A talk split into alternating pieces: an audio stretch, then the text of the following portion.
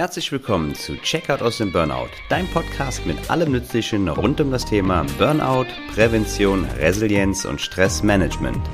Mein Name ist Michael Hartwig, cool, dass du eingeschaltet hast. Freunde, einen wunderschönen guten Tag. Ich grüße euch recht herzlich zur mittlerweile zehnten Folge, ein kleines Jubiläum hier bei Checkout aus dem Burnout.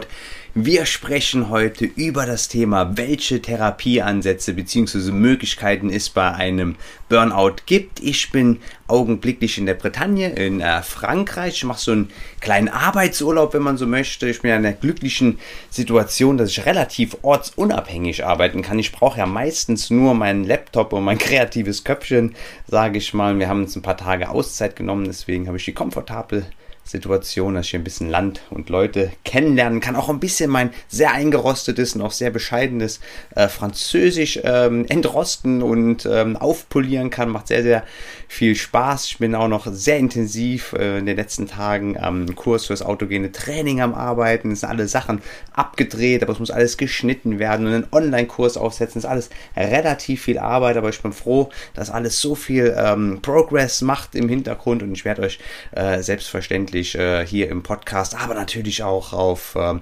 Instagram, ja, mehr oder weniger tagesaktuell auf dem Laufenden halten. Und bevor wir heute ähm, mit dem Thema einsteigen, noch ganz kurz die Notiz, dass wir jetzt mittlerweile nicht nur bei Spotify, YouTube und Apple sind, sondern auch bei Google, dieser Amazon Music, Audible, wobei ich glaube, dass Audible und Amazon Music ein und derselbe Laden ist und Podimo. Das heißt, du kannst jetzt den Podcast ziemlich sicher auf äh, deiner bevorzugten Plattform hören und der Spruch auf allen verfügbaren ähm, Plattformen ähm, abrufbar, sollte jetzt auf jeden Fall legitim sein. An der Stelle darfst du auch sehr, sehr gerne nicht vergessen, bei Apple eine 5-Sterne-Rezension, wenn dir der Podcast gefällt, dazulassen. Elf Stück haben wir schon. Ich freue mich über jede einzelne. Vor allem auch vielen Dank an die Menschen, die zuzüglich zu den 5 Sternen dann auch noch nette Worte über den Podcast verlieren. Aber jetzt zum heutigen Thema. Wir wollen über Therapieansätze sprechen. In der Folge 6 haben wir ja schon bereits über Maßnahmen für Betroffene gesprochen. Das sind allerdings Maßnahmen eher im kurzfristigen Sinne, was kann man ad hoc machen, was kann man alleine machen, wenn man ja zum Beispiel merkt, weiß, dass man nicht mehr kann, wenn man zum Beispiel auf einen Therapieplatz wartet. Ähm, ganz klar ist es selbstverständlich, seine Symptome erst einmal ärztlich abklären zu lassen, denn es kann natürlich auch andere Ursachen für Symptome geben. Das kann, kann und darf ich nicht machen und kann er selbstverständlich auch nicht über einen Podcast erfolgen. Und dann ist es selbstverständlich sehr, sehr wichtig, wichtig, dass wir eine bewusste Entscheidung treffen, dass wir oder dass du etwas ändern willst, denn die Lösung liegt immer in dir. Ganz, ganz wichtig ist es auch, Akzeptanz für die Situation aufbringen. It is what it is. Mir geht es schlecht. Ich kann gerade nicht, aus welchen Gründen auch immer. Aber das ist meine jetzige Ausgangssituation. Die Maske ist zerbrochen oder bewusst abgesetzt. Ab jetzt werde ich die Situation so annehmen, wie sie ist.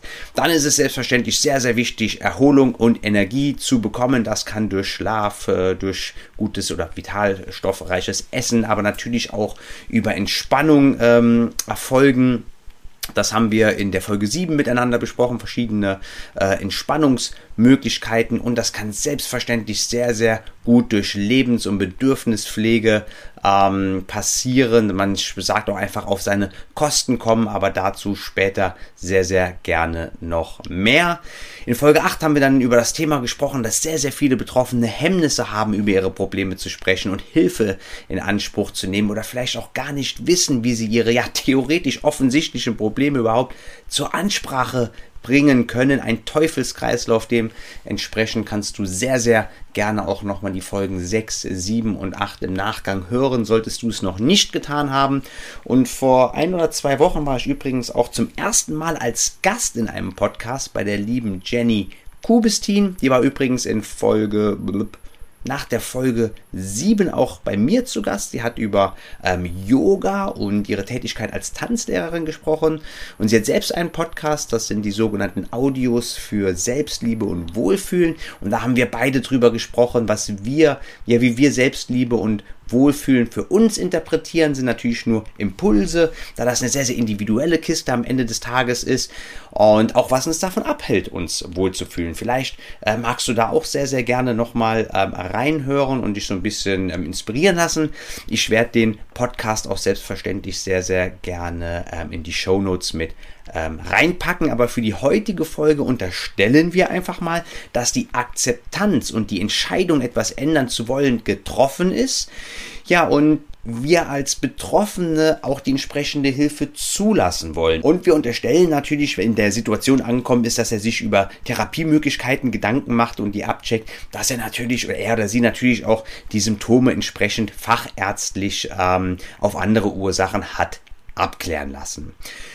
Wir wollen uns heute ähm, drei Möglichkeiten anschauen. Wir wollen über den sogenannten Ausstieg auf eigene Faust ähm, sprechen, die ambulante Therapie und die stationäre Therapie. Ich werde hier und da auch so ein bisschen Erfahrungen mit einstreuen lassen. Allerdings ist das heutige Thema, die heutige Episode schon relativ vollgepackt mit ja, vielen tollen Informationen, dass ich glaube, dass ich nächste Woche ähm, oder aller spätestens in zwei Wochen noch eine Sonderfolge raushauen werde, wo ich meine eigenen Erfahrungen der stationären Thera Therapie, ich war ja selbst für sechs Wochen in einer psychosomatischen Klinik im Jahre 2013. Ich wurde auch angeschrieben und gebeten, das einmal zu machen. Das werde ich dann in einer separaten Folge sehr, sehr gerne aufnehmen. Und zuzüglich zu diesen drei Formen, also Ausstieg auf eigene Faust, ambulant und stationär, werden wir auch über Therapie, ähm, Formen miteinander sprechen, beziehungsweise die einmal ganz kurz anreißen, dass man so eine Vorstellung bekommt, was man denn so ähm, klassisch gesehen machen kann. Es gibt natürlich unzählige Therapieformen, aber hier würde ich sagen, sprechen wir nur die an, die auch gegenwärtig von den gesetzlichen Krankenkassen mitgetragen werden. Ich habe auch auf Instagram zwei Community-Fragen reinbekommen. An dieser Stelle vielen, vielen Dank für die Fragensteller. Denn äh, ja, so ein Podcast ist natürlich relativ unpersönlich. Ich äh, sehe ja nicht, was die Leute wollen, außer ich kriege Feedback. Und ich freue mich halt immer, wenn man mir Feedback zukommen lässt oder auch an diesen ja, ähm, Gestaltungsmöglichkeiten teilnimmt, zum Beispiel diesen Fragenstickern bei ähm, Instagram oder auch Ad-Hoc-Erfahrungen, Fragen, was auch immer schreibt. Die nehme ich ja auch immer sehr, sehr gerne mit in den Podcast mit auf. Die erste Frage war, könntest du vielleicht von deinem stationären Aufenthalt erzählen? Selbstverständlich, das kann ich machen. Werde ich sehr, sehr gerne heute schon so ein bisschen mit einstreuen, aber dann umfangreich äh, in der nächsten Folge machen. Speziell dann auch äh, heute eher so ein bisschen informativ, aber dann in der nächsten Folge sehr, sehr gerne. Wie ging es mir auf der emotionalen Ebene? Ähm, was habe ich gedacht? Was habe ich gefühlt? Wie ist das Ganze bei mir angekommen? Wie konnte ich es verarbeiten? Und natürlich auch in der Rückbetrachtung vielleicht ein kleines Fazit ziehen, was mir besonders gut oder auch weniger gut gefallen hat. Dann wurde noch eine Frage eingereicht. Wenn ich merke, dass ich einen Burnout habe und eine Therapie in Anspruch nehmen möchte, wie gehe ich dann vor? Wo rufe ich an? Wen kontaktiere und informiere ich zuerst?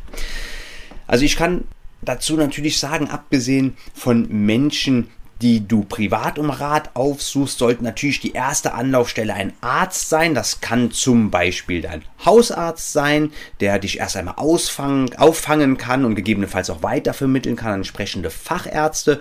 Du kannst aber natürlich auch direkt einen psychotherapeutischen oder psychiatrischen Arzt aufsuchen, um überhaupt erst einmal abzuklären, ob psychotherapeutische Maßnahmen vonnöten sind und auch aus medizinischer Sicht für als sinnvoll erachtet werden.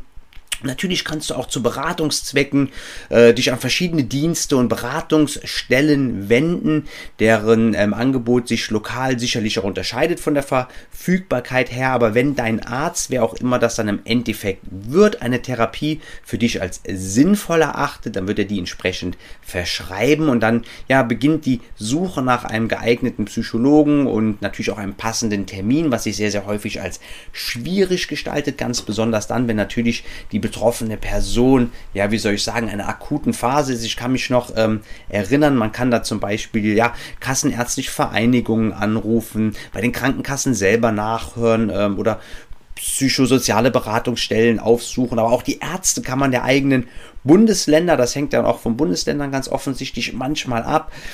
Und ähm, die Auflistung, die ich jetzt hier sage, hat natürlich auch überhaupt keinen Anspruch auf Vollständigkeit und dein behandelnder und verschreibender Arzt wird dir da hoffentlich auch zuverlässige Antwort oder zuverlässige Auskunft geben können, an wen du dich am besten wendest. Ich hatte von der Kassenärztlichen Vereinigung von äh, meinem Bundesland damals so eine Liste bekommen, die ich abtelefonieren musste.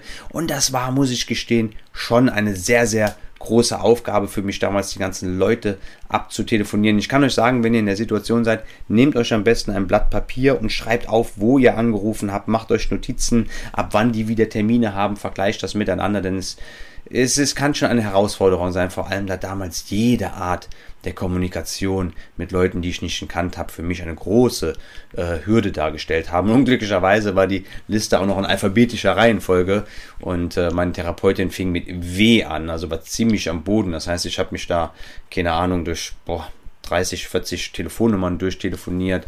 Äh, viele haben dann erstmal auf ein halbes Jahr, ja, überhaupt keinen neuen äh, Patienten mehr aufgenommen. Manche äh, hatten Tonband, bitte rufen Sie Donnerstag zwischen bla und bla an, rufen Sie Dienstag zwischen bla und bla an, hinterlassen Sie Ihren Namen, Telefonnummer, wir rufen zurück.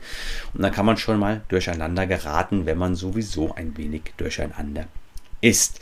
Ähm, ich hoffe, dass ich mit den Antworten weiterhelfen konnte und bedanke mich natürlich wie immer für die aktive Mitgestaltung. Das war jetzt natürlich relativ ähm, oberflächlich ähm, beantwortet, aber ich denke, dass äh, man hier auf jeden Fall schon eine kleine Struktur abgewinnen kann. Wie gesagt, ein Arzt ist immer eine sehr gute Anlaufstelle, wenn man äh, nicht vorher schon mit Beratungsstellen ähm, gesprochen hat. Aber im Endeffekt kann dir nur ein Arzt äh, eine Psychotherapie entsprechend äh, verordnen und verschreiben.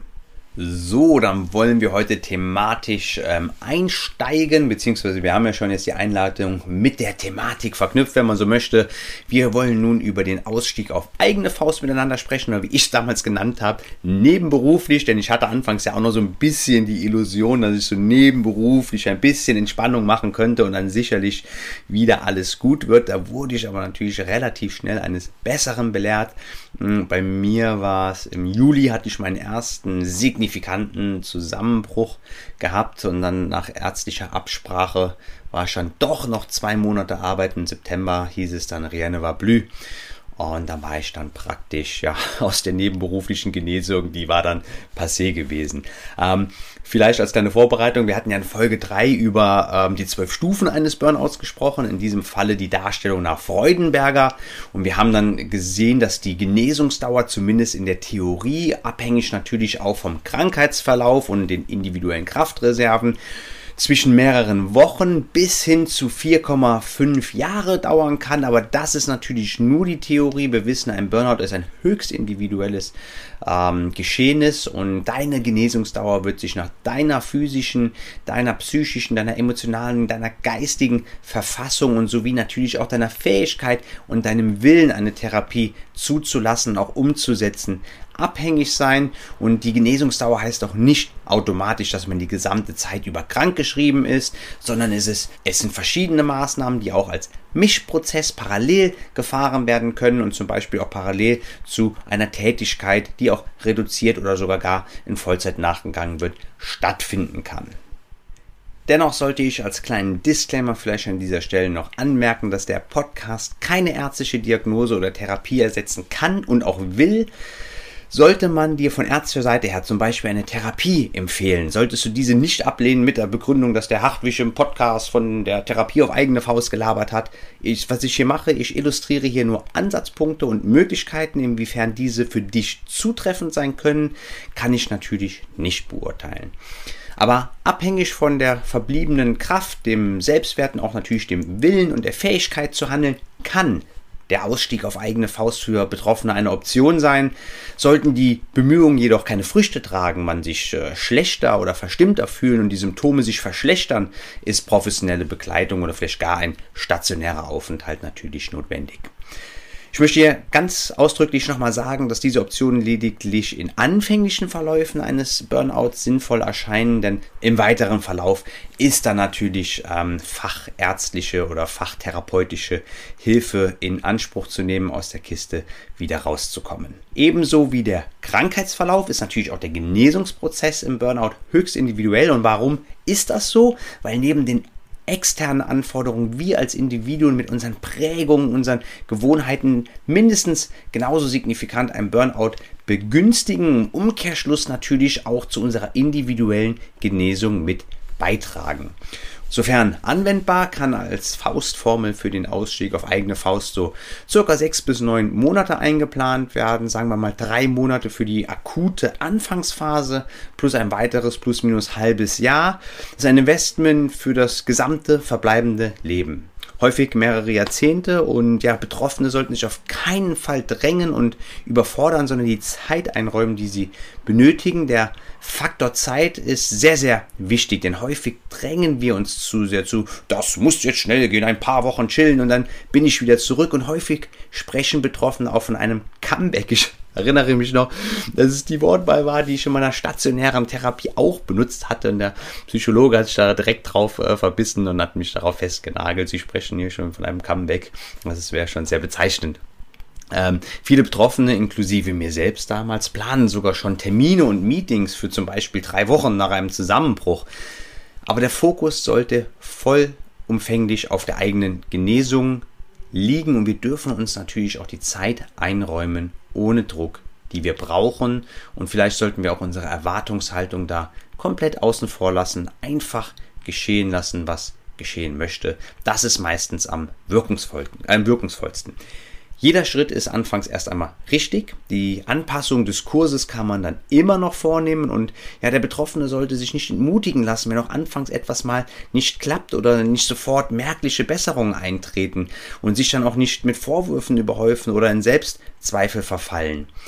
Wenn wir aber laufend die Zeit besiegen wollen oder in Selbstzweifel verfallen, dann ist eine Therapie natürlich sehr, sehr ratsam und deswegen macht es den Aufstieg auf eigene Faust auch sehr, sehr ähm, tricky. Und gerade Menschen, die dazu neigen, sich überzubelasten, ähm, sind vielleicht auch anfällig dafür, zu schnell zu viel zu wollen, sich vielleicht auch zu sehr unter Druck zu setzen. Ich muss mich jetzt äh, regenerieren, ich muss das in zwei, drei Wochen machen.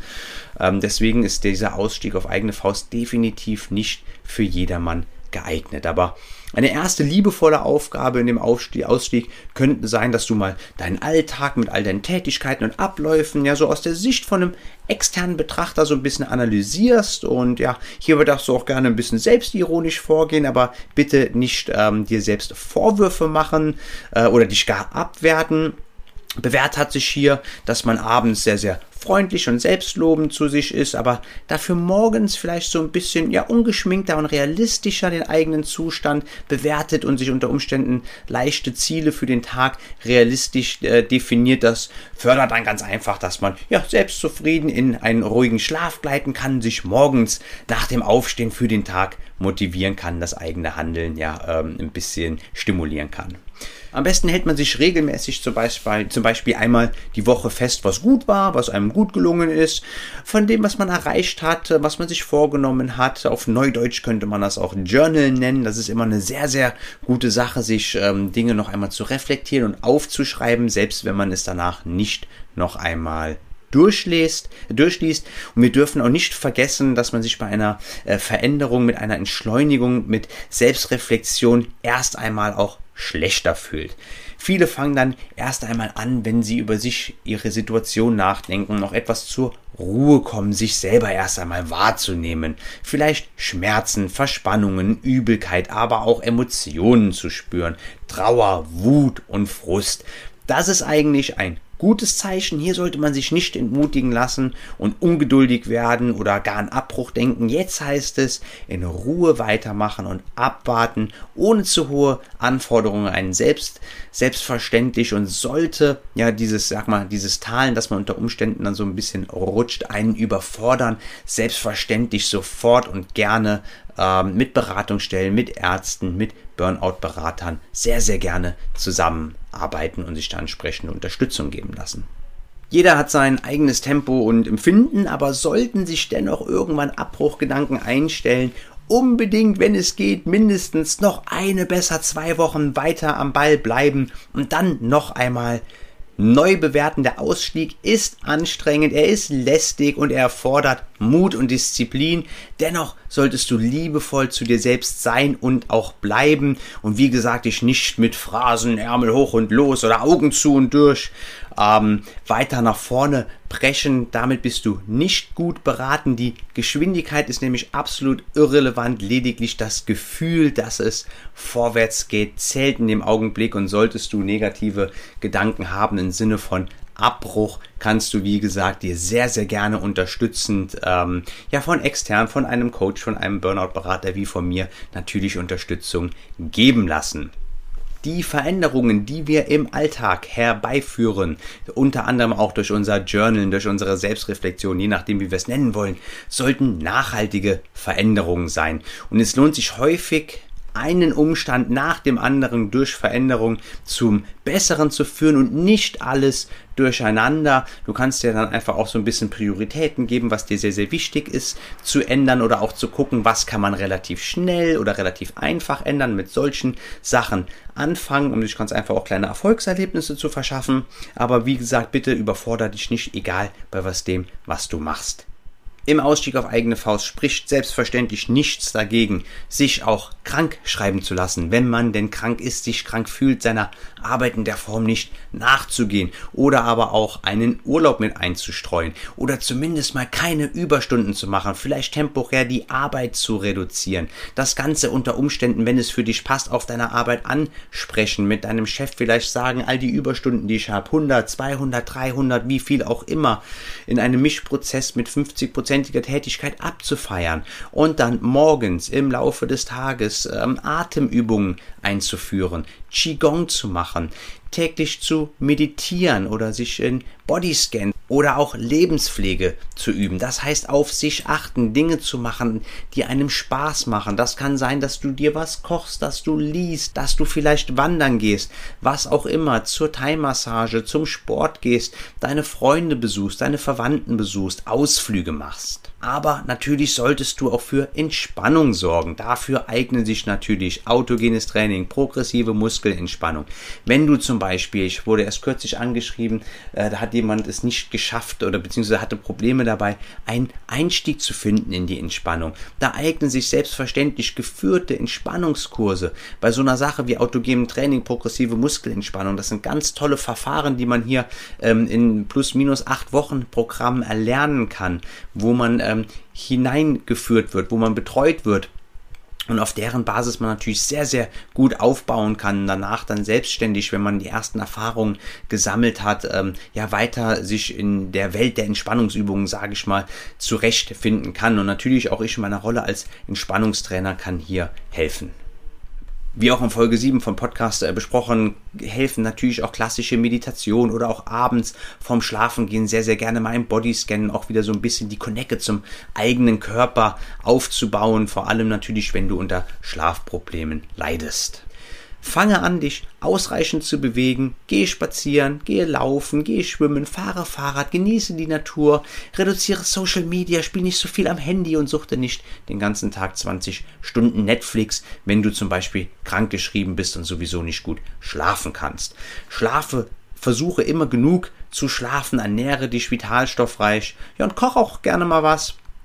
Und wie gesagt, werfe alte und schlechte Gewohnheiten über Bord, probier mal gerne was Neues aus. Fahr mit dem Fahrrad einfach mal in die nächste Ortschaft, kauf dir dort frische Zutaten jeden Tag, koch dir zu Hause dein Lieblingsgericht, keine Ahnung, aus dem letzten tollen Urlaub, zum Beispiel am Pad Thai oder sowas oder vom letzten Bali-Urlaub, die Gerichte entsprechend nach und hol dir so ein bisschen den Urlaubsflair nach Hause. Kauf dir vielleicht ein paar neue Wanderschuhe und geh die Wanderwege in deiner Heimat ab nimm dir ein paar Tage frei und fahr in Etappen nach Barcelona, um dort einfach nur einen Kaffee zu trinken, zu übernachten und wieder zurückzufahren mit ein, zwei Stops zwischendurch.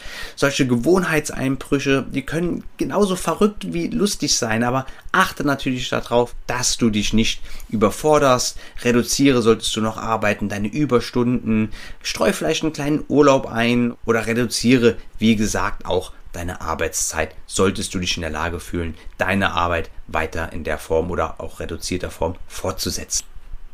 Achte aber auch bitte darauf, wenn du dich nur erholst, dich krank schreiben lässt, in Urlaub fährst und danach genau da weitermachst, wo du vorher aufgehört hast, dann droht natürlich die Gefahr, dass du mit wieder aufgeladenen Kraftreserven weiterhin die selbstschädigende Schiene einschlägst und unter Umständen noch mehr Schaden verursachst als zu dem Zeitpunkt, als du mit dem ja, Ausstieg auf eigene Faust angefangen hast. Deswegen kann dieser Ausstieg eine Option sein. Aber nun wollen wir zuerst einen Blick noch auf die ambulante Therapie, gefolgt von der stationären Therapie ähm, werfen. Gegenwärtig nach meinem besten Wissen und Gehwissen übernehmen die Krankenkassen in Deutschland die Kosten für die sogenannte Verhaltenstherapie, die psychoanalytische Therapie bzw. Psychoanalyse, die tiefenpsychologische fundierte Psychotherapie und seit neuestem, beziehungsweise noch nicht allzu langer Zeit, auch die systemische Therapie sind also vier Therapieansätze, die ich im Folgenden auch ein wenig illustrieren werde, was aber nicht heißt, dass es nicht noch andere Therapieformen gibt, die auch sehr, sehr gut sein können. Zum Beispiel die Körpertherapie, die habe ich auch auf eigene Kosten ausprobiert, die bei mir sehr, sehr gut geholfen hat. Ähm, all diese Therapieformen können in Einzel- oder Gruppentherapie beziehungsweise auch einer Mischform erfolgen. Und die ersten fünf Sitzungen werden übrigens von der Krankenkasse als sogenannte Probesitzungen anerkannt. Du kannst sie also erstmal für dich austesten, ob es was für dich ist und auch ob du einen guten Draht zum Therapeuten hast. Nicht jeder mag sich anderen gegenüber öffnen. Ich persönlich habe die Gruppentherapie zumindest in der stationären, ähm, in der stationären, im stationären Umfeld als ähm, sehr, sehr sinnvoll erachtet. Und ja, eine solche Erfahrung, die hat irgendwie auch immer miteinander verbunden so dass ich mich im Rahmen der Gruppentherapie mal relativ gut öffnen konnte und auch sehr, sehr viel von anderen Leuten habe mitnehmen können. In ähm, ambulanter Therapie hatte ich allerdings persönlich die Einzeltherapie bevorzugt. Ähm, Im stationären Kontext, wie gesagt, war ich froh über eine Mischform wollen wir uns erst einmal anschauen, was Therapie überhaupt heißt. Von der philosophischen Bedeutung her ähm, ist Therapie ein äh, vom Griechischen abgeleitet und ist die Begleitung auf dem Weg zum Heil. Ähm, das bedeutet im Prinzip, was dem Kranken auf dem Weg zur Genesung unterstützt. Äh, in unserem Verständnis und System sind damit alle Maßnahmen und Behandlungen gemeint, die durch einen Befugten, keine Ahnung, zum Beispiel einen Arzt oder Psychotherapeut, ähm, also auch ganz klar nicht durch mich, ich darf nicht therapieren, ausgeführt werden. Ähm, andere Personen ist eine sogenannte aktive Therapie untersagt, aber es können zum Beispiel Worte von Pfarrern, Eltern, Freunden oder auch aus Büchern therapeutische Wirkung haben. Viele Menschen haben sehr, sehr große Vorbehalte bei dem Wort Therapie. So nach dem Motto, was, eine Therapie, ich bin doch nicht verrückt oder ich muss doch nicht auf die Couch.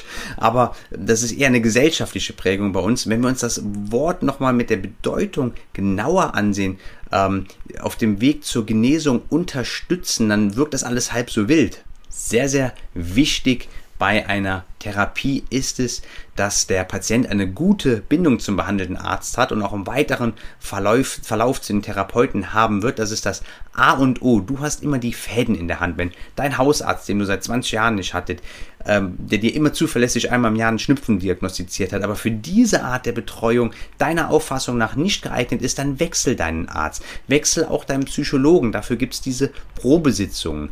Ein Arzt, auch wenn er nicht direkt die Therapie leitet, ist immer eine sehr, sehr gute erste Anlaufstelle. Und ähm, häufig ist es so, dass Ärzte auch ähm, die Erkenntnisse aus verschiedenen Bereichen sammeln, auch analysieren und auswerten, weil unter Umständen sind eine Vielzahl an Checks von verschiedenen Spezialisten notwendig, denn nicht selten auch Gespräche zum Beispiel mit einer Schuldner- oder Familien- oder einer Suchtberatung, denn wir hatten ja schon mal angedeutet, dass ein Burnout mit vielerlei Beschwerden einhergeht. Es können, keine Ahnung, Rückenprobleme, Magenprobleme eine Rolle spielen, oftmals sind MRTs vom Schädel oder der oberen Halswirbelsäule vonnöten. Keine Ahnung, manch einer braucht vielleicht noch ein Schlaflabor äh, oder durch exzessive Kompensation sind gegebenenfalls Süchte relevant. Das Familienleben leidet unter Umständen seit Jahren und vielleicht haben auch schon Haus und Hof verzockt beim Online-Casino. Und ein psychotherapeutischer Arzt ist hier immer ein guter Ansprechpartner, da er natürlich auch die Faktoren aus der psychotherapeutischen sowie der medizinischen Sicht einordnen kann. Aber im Endeffekt ist es einfach nur wichtig, dass du eine gute Beziehung zum behandelten Arzt hast.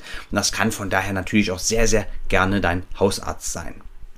Das Gute bei der ambulanten Therapie ist, dass der Betroffene die Erkenntnisse direkt in seinen Alltag integrieren und auch ausprobieren kann. Im Vergleich zu einer stationären Therapie ist aber die therapeutische Signifikanz von der stationären etwas höher. Der Patient hat aber bei der stationären das Problem, dass er lernte, nach dem Aufenthalt selber in seinen Alltag zu integrieren. Dazu aber später mehr. Aus der Psychotherapieforschung wissen wir, dass die therapeutische Beziehung für den Erfolg einer Therapie wichtiger ist als die Wahl des Psychotherapieverfahrens selber. Also das Vertrauen des Patienten, die Kompetenz des Therapeuten sind auf jeden Fall immens wichtig. Daher, du hast das Heft in deiner Hand. Wenn du dich irgendwo nicht wohlfühlst, ähm, ist es vielleicht nicht schlecht, das erst einmal weiterlaufen zu lassen, aber sich parallel dann auch nach einer Stelle umzusehen, wo man sich gegebenenfalls wichtiger fühlt. Denn wir wissen aus der Hirnforschung, dass die Zuwendung im hohen Maße zu einer Vermehrung eines sehr, sehr wichtigen Nervenwachstumsfaktors beiträgt, welcher die Neuvernetzung von Neuronen ähm, im Gehirn zuständig ist, was die ja, Bildung von neuen Gehirnbahnungen und ebenfalls auch das Verlassen Alter erst ermöglicht. Und das ist natürlich die Grundvoraussetzung für Änderungen der Einstellungen ähm, des Verhaltens. Und dein Verhalten ist ein immens wichtiger Faktor bei einer Genesung eines Burnouts, nicht nur die rein physische Regeneration. Und gerade die Auseinandersetzung mit dir selber, mit deinen Verhaltensmustern, mit deinen Prägungen, das wird nicht immer gut schmecken. Das kann wehtun, ist aber unbedingt von Nöten. Ja, und das macht auch, wie eben gesagt, den Ausstieg auf eigene Faust so tricky und ist natürlich auch in der klassischen Therapie, auch unter Supervision, ein sehr, sehr großer Stolperstein, den man aber nehmen muss. Es gibt eine Vielzahl an psychologischen Therapieansätzen. Wir hatten gerade eben ja schon aufgelistet, welche von den Krankenkassen getragen werden. Und wir wollen hier, wie gesagt, nur ein bisschen Impulse geben, die etwas oberflächlich beschreiben, dass man mal eine Vorstellung hat von dem, was überhaupt möglich ist. Und der Podcast hier kann natürlich kein Ratgeber sein. Einfach, wie gesagt, nur ein paar verschiedene Impulse. Du musst ja selbstverständlich unter ja professioneller Beratung für dich die entsprechenden Therapieformen ähm, für dich herausfinden, welche für dich am besten sind. Wie gesagt, mach auch gerne Nutzen von den fünf Probesitzungen, die die Krankenkassen anerkennen. Ganz einfach, um für dich herauszufinden, welche Therapieform für dich ähm, am vielversprechendsten sich anfühlt. Wenn wir mit der Verhaltenstherapie kurz anfangen wollen, das ist ein wahrhafter Klassiker unter den Therapieansätzen. Man geht davon aus, dass ungünstige Verhaltensmuster erkannt und auch wieder verlernt werden können. Und der Patient wird aktiv in die Einübung von ja, neuen Verhaltensweisen mit einbezogen. Das ist eine eher praktische Herangehensweise, die natürlich auch die Bereitschaft des Patienten erfordert, etwas ändern zu wollen, auch etwas praktisch umzusetzen in der Änderung. Es wird hier nämlich auf offensichtliche Verhaltensmuster in der Gegenwart geschaut, ja, die es zu verändern gilt und wir gucken hier weniger auf ja die Sachen im verborgenen im Unterbewusstsein aus der Vergangenheit. In der analytischen Psychotherapie bzw. der Psychoanalyse, die basiert übrigens auf Sigmund Freud, den hast du vielleicht schon mal gehört, das ist eine Methode, die den Ursprung der Probleme in der Kindheit und somit in der Vergangenheit vermutet und ja im Unterbewusstsein sieht. Auch die Tiefenpsychologie, die eine Weiterentwicklung der Psychoanalyse ist, die bezieht sich halt, das Wort Tiefe bezieht sich auf das Verborgene des Unterbewusstseins, aber auch den zeitlichen Kontext. Eine Dauer der Therapie sind so plus minus 60 Sitzungen, also so um die vier Monate. Und dementsprechend wird hier auch die Vergangenheit, besonders auch natürlich die äh, Kindheit mit einbezogen und der Teil unserer Prägung, unserer Gewohnheiten wird entsprechend gewürdigt. Ich hatte schon sehr, sehr oft gesagt, Unterbewusstsein, Prägung, ein ganz großer Faktor bei Burnout werden wir natürlich auch in der Zukunft noch einmal mit einer gesonderten Folge entsprechend uns anschauen. Dann haben wir noch als vierte ähm, Therapieform die systemische Therapie, die ist erst seit relativ kurzer Zeit für Erwachsene äh, von den gesetzlichen Krankenkassen ähm, zur Abrechnung zugelassen. Das Problem wird mal grob beschrieben nicht als Störung des einzelnen Menschen verstanden, sondern als Resultat einer Störung im gesamten sozialen Umfeld, also des gesamten Systems um einen Menschen herum. Also alles hängt miteinander zusammen. Darüber hinaus gibt es natürlich noch unglaublich viele andere Therapieansätze, künstlerische Ansätze, Singen, Musik, mit Tieren, ähm, körpertherapeutische, Gesprächstherapie nach Rogers. Ähm, unglaublich viele. Hypnose, Akupunktur und, und, und. Das würde aber natürlich jetzt hier den Rahmen sprengen. Vor allem dann natürlich auch die meisten ambulanten, aber auch stationären Therapien eben diese von den Krankenkassen abrechnenbaren und sich auch bewährten äh, Therapieformen zum Ansatz bringen egal für welche Form du dich im Endeffekt entscheidest, besonders, besonders wichtig ist es, dass neben den Symptomen natürlich auch ein Ausweg, ein praktischer Ausweg für den Alltag anwendbar aus der Burn-Down-Spirale erarbeitet und praxistauglich vermittelt wird. Es wurde auch übrigens die Frage nach Psychopharmaka gestellt. Diese können hilfreich sein, aber sollten natürlich nicht als reine Symptombehandlung verordnet werden, die gegebenenfalls eine kurze Entlastung bringen können, aber auf gar keinen Fall natürlich das Problem bei der Wurzel packen. Aber es kann sein, dass Psychopharmaka helfen können. Das kann man nie pauschal sagen und vor allem kann ich das natürlich auch nicht gut beurteilen. Dafür gibt es im Endeffekt Ärzte. Es kann sein, dass Psychopharmaka helfen können, ähm, aber nicht unbedingt müssen. Vor allem natürlich nicht, wenn sie einfach nur als Symptombekämpfung ähm, eingesetzt werden. Das ist natürlich dann mit dem Arzt entsprechend zu bewerten und abzuklären. So, nun wollen wir uns noch den stationären Aufhalt widmen. Erst einmal möchte ich an der Stelle klarstellen, dass ein stationärer Aufenthalt immer auf eigenen Willen erfolgt und dass es keine Irrenanstalt ist, dass man nicht entmündigt wird und auch natürlich keine Zwangsweste anziehen muss und sich mit Wattebauschen abwirft, bis es einem besser geht. Es ist einfach eine andere Form der Betreuung, ein anderer Therapieansatz. Ich ähm, ja, werde im Anschluss an diese Folge eine Spezialfolge mit meinen Erfahrungen der vollstationären Therapie machen. Ich war wie gesagt, 2013 selbst für sechs Wochen in einer Psychosomatik psychosomatischen Klinik und hatte anfangs absolute Vorbehalte, die ich aber rückblickend alle auflösen. Ich habe in der Tat 2013 von Insassen gesprochen, inklusive mir habe ich mich mitgemeint, wir Insassen in der, in der Psychosomatik. So war meine damalige Wahrnehmung, da ich es als absolute Degradierung meiner selbst nur als Tiefpunkt des Tiefpunkts verstanden habe. Aber im Endeffekt war es die absolut richtige Entscheidung für mich. In der nächsten Folge erzähle ich auch sehr, sehr gerne, das passt heute einfach von der Zeit nicht mehr rein, wie ich mich damals gefühlt habe, als die stationäre Therapie vorgeschlagen wurde. Allein das hat ja schon was mit mir gemacht. Als ich das Aufklärungsgespräch hatte, was ich gefühlt habe, als ich zum ersten Mal in die Station kam, ja, und die ersten Anwendungen gemacht habe. Es war eine sehr, sehr, sehr, sehr interessante und auch sehr, sehr intensive Erfahrung. Ähm, werde ich euch sehr, sehr gerne mitnehmen und ich glaube, das wird für den einen oder anderen sehr, sehr spannend werden. Es gibt natürlich verschiedene Kliniken mit verschiedenen Ansätzen, die komplett von der gesetzlichen Krankenkasse getragen werden, aber natürlich auch mit privater Ausrichtung, auch etwas mehr, ich sag mal, Komfort als eine klassische Krankenhausausrichtung. Du solltest dich daher gut informieren, welche Kliniken für dich vom Konzept her in Frage kommen und auch vor allem, ich sag mal so ein bisschen vom Interieur her. Ähm, die Umgebung ist nämlich nicht unerheblich. Es äh, gibt zum Beispiel interessante Studien, wo man Patienten nach Standardeingriffen im Krankenhaus zum Beispiel mit Zimmer zum Parkplatz, aber auch Zimmer zum Garten hingelegt hat.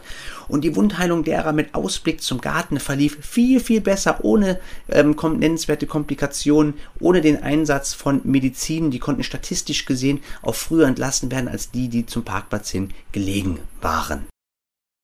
Das zeigt, wie wichtig der Wohlfühlfaktor ist und jede äh, Klinik präsentiert sich meistens, vor allem auch die privaten, sehr, sehr guten, umfangreich auch mit Konzepten auf ihrer Homepage. Aber natürlich kannst du auch jederzeit ähm, Informationsgespräche und auch ja ein, ein Pre-Visit bei den Kliniken machen, wo du mal rumgehst, wo ja mit dir jemand ähm, durch die Klinik geht, vielleicht sogar ähm, dir die Räumlichkeiten zeigt, wo man untergebracht wird und alles miteinander durchspricht. Das hilft sowieso schon mal ähm, vor, mit Vorbehalten ein wenig aufzuräumen, denn ein Aufenthalt ist normalerweise nicht unter vier Wochen, sollte mindestens sechs Wochen sein, aber eher so acht Wochen gehen. In Ausnahmefällen ist auch zwölf Wochen oder gar mehr dankbar, aber wie gesagt, das ist natürlich von Klinik zu Klinik unterschiedlich und ein Aufenthalt kann natürlich auch zu einem späteren Zeitpunkt noch einmal wiederholt werden. Das hat man mir damals auch angeboten. Ich bin dann im weiteren Krankheitsverlauf bzw. Genesungsverlauf nicht mehr drauf eingegangen.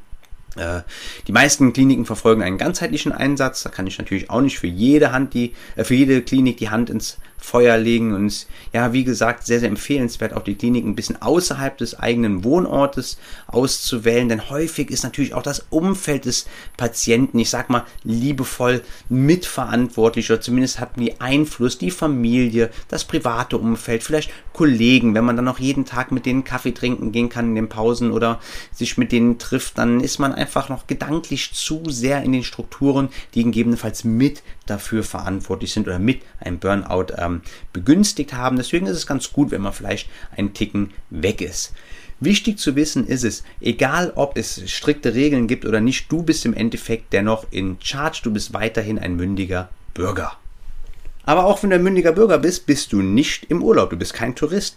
Wir reden hier von einer Therapie und vor Ort werden aller Wahrscheinlichkeit nach Regeln gelten, vielleicht auch Regeln, die dir nicht schmecken werden. Es wird ähm, sehr restriktiv, äh, was Alkohol, Zigaretten, Internet, Fernseh oder auch Kaffee anbelangt äh, sein. Alles, äh, vor allem Dinge mit Sucht oder Kompensationsfaktor könnten eingeschränkt verfügbar oder gar verboten sein. Ich habe schon mit viel, also bei uns gab es damals einen Aufenthaltsraum mit einem Fernseher. Ich durfte auch mein Mobiltelefon behalten. Das fand ich persönlich ganz cool, ähm, auch wenn das Internet sehr, sehr schlecht war und es kein Wi-Fi gegeben hat. Aber zum Beispiel, ich glaube, es gab nur entkoffeierten Kaffee, Alkohol war verboten. Draußen dürfte man äh, bis zum gewissen Grad Alkohol trinken, aber man hatte auch nur gewisse Zeiten, wo man rausgehen konnte. Und ich glaube, man musste auch abends bis plus minus, mal gucken, ob ich die Hausordnung noch finde für die nächste Folge, 22 Uhr wieder zurück sein. Also da wird es Regeln geben. Man hat meistens ein Informationsgespräch, wie gesagt, bekommt die Einrichtung etwas gezeigt. Ähm, wenn das Bauchgefühl dann stimmt und eine Aufnahme hoffentlich nicht allzu lange dauert, wer es schon probiert hat, äh, Plätze bei Psychologen, äh, Neurologen oder auch in Kliniken zu bekommen, der weiß, dass das sehr lange dauern kann, wenn man nicht gerade eine private Krankenzusatzversicherung oder Kranken private Krankenversicherung hat. Und der erste Tag ist auch meistens noch relativ locker. Man heißt die neuen Patienten willkommen, man richtet sich etwas häuslich ein. Immerhin verbringt man die nächsten sechs Wochen nur noch länger da. Man sucht sich das Essen für die kommenden Tage aus, man lernt seinen Therapeuten kennen, vielleicht auch schon die ersten Patienten. Und ich kann mich noch gut erinnern, dass mein erster Tag für mich damals eine sehr große Herausforderung war. Und ich war super froh, dass ich nicht zusätzlich überfordert wurde, beziehungsweise nicht noch mehr unter Druck gesetzt wurde als den, den ich mir ohnehin schon gemacht habe. Aber mehr dazu, wie gesagt, dann in der nächsten Folge. Aber vielleicht noch ein paar Worte zu einem typischen Programm, äh, was natürlich auch in Abhängigkeit der Ausrichtung des Krankenhauses abweichen kann. Aber ein typischer Tag, zumindest bei uns, könnte ich mir vorstellen, dass auch in vielen anderen ist. Vielleicht kann auch Klaus dazu ein bisschen was im Interview erzählen. Ähm, beginnt mit einem ja, gemeinsamen Zusammenkommen, relativ früh, so gegen 7 Uhr oder so. Wir sind ja schließlich nicht im Urlaub. Und besonders, wenn man den Sinn im eigenen Tun etwas verloren hat, sind Tage mit Inhalt und Struktur sehr, sehr wichtig. Es werden dann so ein paar generelle und individuelle Tagespläne kurz abgesprochen. Bei uns wurde Bluthoch, äh, Blutdruck gemessen und die Patienten wurden äh, gewogen. In Einzelfällen wurde Medizin verabreicht, wobei ich jetzt nicht genau weiß, ob das jede Einrichtung halt entsprechend so macht. Dann gab es Frühstück und ein typischer Tagesplan hat verschiedene Elemente zu bieten. Bei uns gab es zum Beispiel über die Woche verteilt Gruppentherapien, Einzeltherapien, eine Ergotherapie, da haben wir dann gebastelt und gemalt, äh, was bewirken soll, dass die Patienten sich kreativ beschäftigen, etwas kreieren, sich ausprobieren, ihr Gehirn nutzen und am besten auch Spaß haben, vielleicht auch stolz sind, wenn sie etwas Schönes geschafft haben. Wir dürfen nicht vergessen, dass manch einer vielleicht wochenlang zu Hause gesessen hat und nur Netflix geguckt hat. Wir haben Wassersport gemacht in unser Krankenhaus, hatte so einen kleinen Pool, der war ziemlich cool. Allerdings kommt man da jetzt nicht einfach so hingehen, sondern nur äh, Zugang mit Therapeuten entsprechend äh, bekommen. Es gab auch recht banale Dinge, dass wir gemeinsam Kuchen gebacken haben, in Kleingruppen einkaufen gegangen sind, Sinnesspaziergänge gemacht haben durch die Natur und noch eine Psychoedukation. Da gab es ja interessante Themen Themenvorträge über Schmerzen, Emotionen, eine Ernährungsberatung, glaube ich, aber natürlich auch über Stress. Ja, und die Patientenschaft war sehr, sehr bunt gemischt. Also wir hatten äh, zwei mit Burnout, ein paar Depressionen, Angststörungen, aber auch eine Psychose, Essstörung. Es war sehr, sehr bunt gemischt, was für mich aber auch kein Problem dargestellt hat. Es war sogar recht angenehm, die, äh, das Gruppen Zusammengehörigkeitsgefühl, sag ich mal. Ähm, ja, denn ja, allein leidet sich doch ein bisschen schlimmer, als wenn man sieht, dass es anderen Menschen, also soll jetzt nicht heißen, dass ich möchte, dass es anderen Menschen gibt, denen es auch schlecht geht, nur damit ich mich weniger schlecht fühle, aber uns ging es halt wieder Zufall, so wollte allen zum selben Zeitpunkt nicht gut und wir haben halt die Zeit da parallel miteinander verbracht, was ich sehr angenehm fand. Ähm, täglich gab es eine Entspannung. Das konnte zum Beispiel Meditation, progressive Muskelentspannung, autogenes Training sein. Und zudem gab es einmal die Woche Qigong, Yoga oder aber auch Tai Chi. Also wie wir sehen, ein sehr bunter Mix aus vielen verschiedenen Dingen, die ich in der Form, Intensität in der ambulanten Therapie nicht erlebt habe, die man auch gar nicht erleben kann. Nicht alles, muss ich gestehen, hat mir Spaß gemacht. Natürlich habe ich nicht alle Menschen vor Ort von den Therapeuten und von den ähm, anderen, das hätte ich fast Insassen gesagt. Wie gesagt, den äh, Begriff hatte ich früher ähm, benutzt, da habe ich mir jetzt selbst das Floh ins Ohr gesetzt. Von den anderen Patienten selbstverständlich, no disrespect. Ähm, natürlich mochte ich da nicht alle, aber rückblickend war das äh, eine sehr, sehr gute Sache, die mich auch auf jeden Fall sehr viel weitergebracht hat.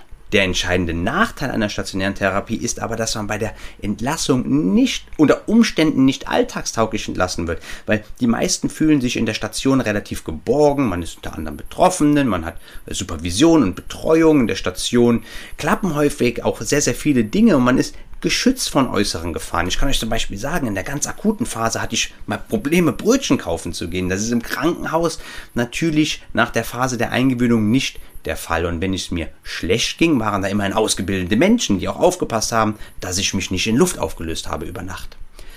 Wenn die betroffenen Menschen dann ohne, ich sag mal, Übergang auf ihre alten Strukturen und Probleme treffen, geht der Zauber häufig sehr schnell wieder von vorne los.